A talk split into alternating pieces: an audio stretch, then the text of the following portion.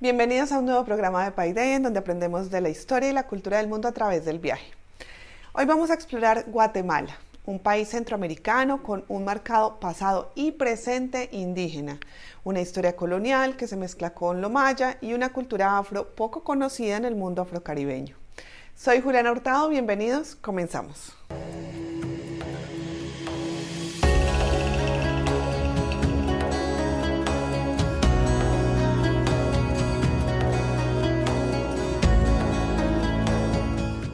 Si hay un lugar que evoque la grandeza maya, es Estikal. Ubicado al norte del país en medio de la selva del Petén, es una de las zonas arqueológicas más importantes de Centroamérica. Tikal fue una ciudad construida en el 900 a.C., pero es durante el 300 a.C. al 300 después de Cristo que se convierte en un importante centro ceremonial. Fue entonces cuando se construyeron las grandes pirámides y los templos que hoy apreciamos. Estas construcciones fueron posibles gracias a un avanzado pensamiento técnico, al sistema de escritura jeroglífica y al complejo sistema de medición del tiempo que desarrollaron. Sin embargo, a partir del año 800 iniciaría un declive que llevaría a Tikal a ser finalmente abandonada en el siglo X. Tikal aparece otra vez en escena durante la conquista española, cuando los frailes misioneros escribieron sobre las estructuras del Petén, pero esos escritos se perdieron en las bibliotecas. No fue hasta 1848 cuando el gobierno guatemalteco envió una expedición para visitar el lugar. Posiblemente estaban inspirados en los relatos de John Stephens sobre las ruinas mayas. En las décadas siguientes, arqueólogos estadounidenses, ingleses y alemanes estudiaron el lugar y desde 1991 un proyecto conjunto guatemalteco-español trabaja en la conservación y restauración de los templos 1 y 5. Para proteger su riqueza arqueológica, Tikal fue nombrado Parque Nacional y declarado Patrimonio de la Humanidad por la UNESCO. Actualmente, las numerosas estelas conmemorativas del complejo narran buena parte de su historia milenaria. En ellas, el pueblo maya refirió las hazañas de sus sacerdotes y de sus personajes más importantes, a través de imágenes grabadas e inscripciones jeroglíficos, cuyo significado sigue siendo un gran misterio para los historiadores. Este complejo viste una exuberante vegetación que corona los seis templos, que son las estructuras con forma piramidal.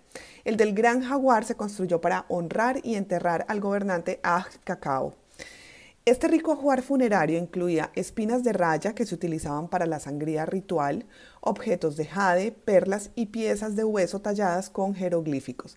Quisiera resaltar de la arquitectura maya que encontramos aquí que son reconstrucciones. Por lo general ellos no construían desde cero, sino que aprovechaban la santidad de las estructuras más antiguas para sumarle poder a las nuevas.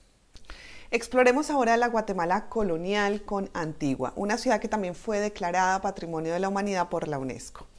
Antigua está ubicada al sur del país y es el corazón de los primeros siglos de vida de esa vida colonial en toda Centroamérica. Fue fundada en 1527 como Santiago de los Caballeros de Guatemala, pero un volcán destruiría ese primer asentamiento. No obstante, unos años después construyeron una nueva Santiago que es la actual Antigua.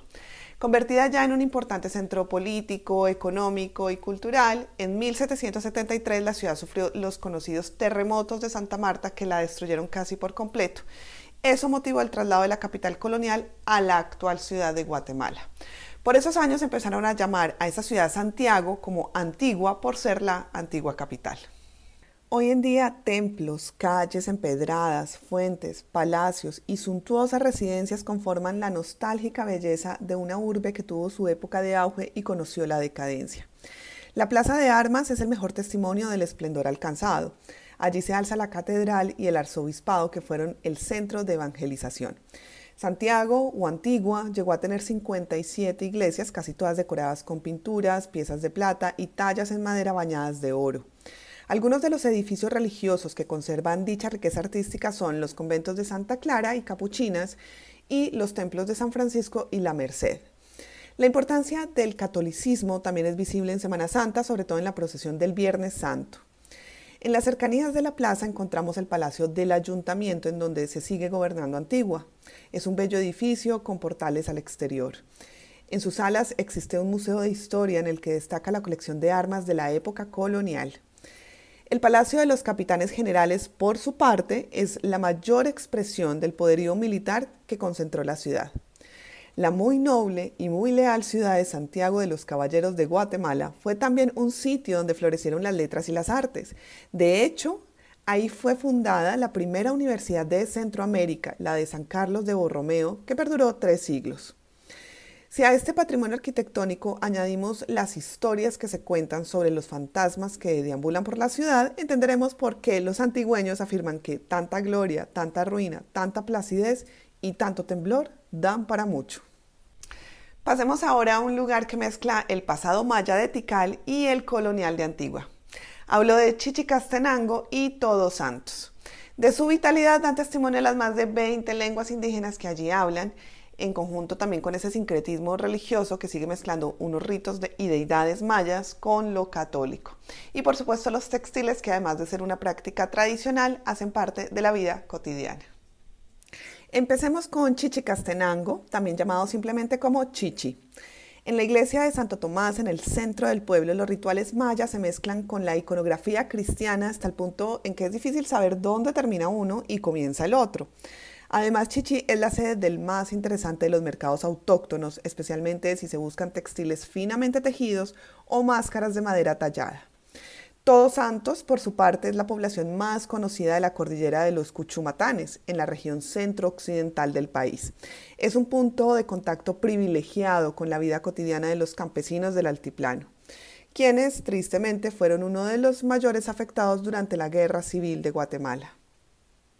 Hablamos hasta aquí del catolicismo como una de las mayores herencias coloniales, pero hay otra herencia que impactó fuertemente en América. Me refiero a la cultura afro.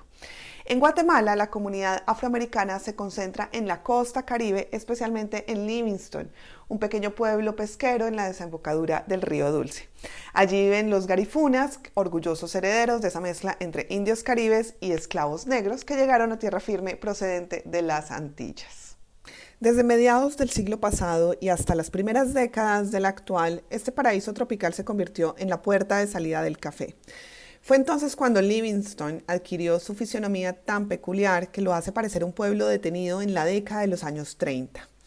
Playas, mariscos, pan de coco, pescado fresco, palmeras y sol complementan los deleites que ofrece esta población desde las que se organizan excursiones río arriba para llegar al castillo de San Felipe tras una travesía en la que se disfruta de la exuberante vegetación, las aves multicolores, los pelícanos, las garzas, la abundante pesca, la brisa tropical, el mar y el ron.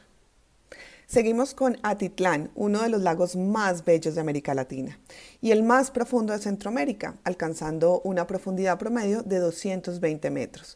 Está ubicado al suroeste del país, se encuentra a 1560 metros sobre el nivel del mar y tiene una extensión de 150 kilómetros cuadrados. Según los mayas, el lago era un abismo que los dioses ordenaron llenar con agua cristalina que protegieron con tres volcanes sagrados, el de Tolimán, San Pedro y Atitlán.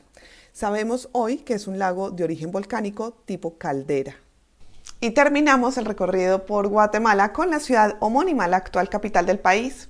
A diferencia de Antigua, que se fundó en la colonia, Ciudad de Guatemala es prehispánica.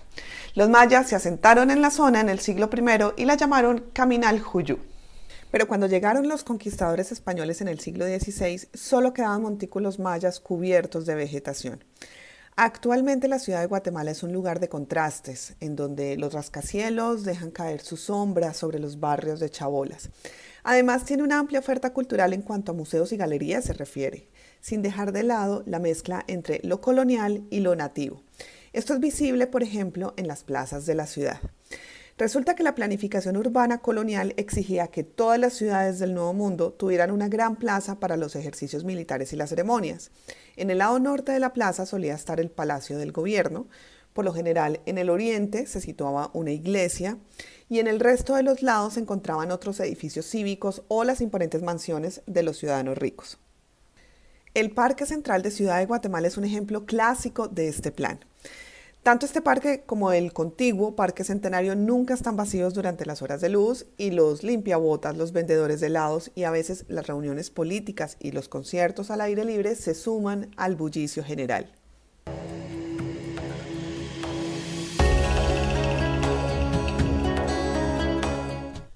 En esta ocasión, más que libros, queremos recomendar un autor que nos ayudará a introducirnos en la cultura de Guatemala. Me refiero al Premio Nobel de Literatura Miguel Ángel Asturias.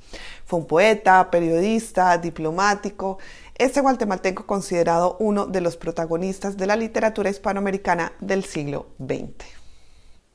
Con su particular empleo de la lengua castellana, construyó uno de los mundos verbales más densos, sugerentes y dignos de estudio de las letras hispánicas, convirtiéndose en precursor de la renovación en técnicas narrativas y del realismo mágico que conlleva al posterior boom latinoamericano de los años 60.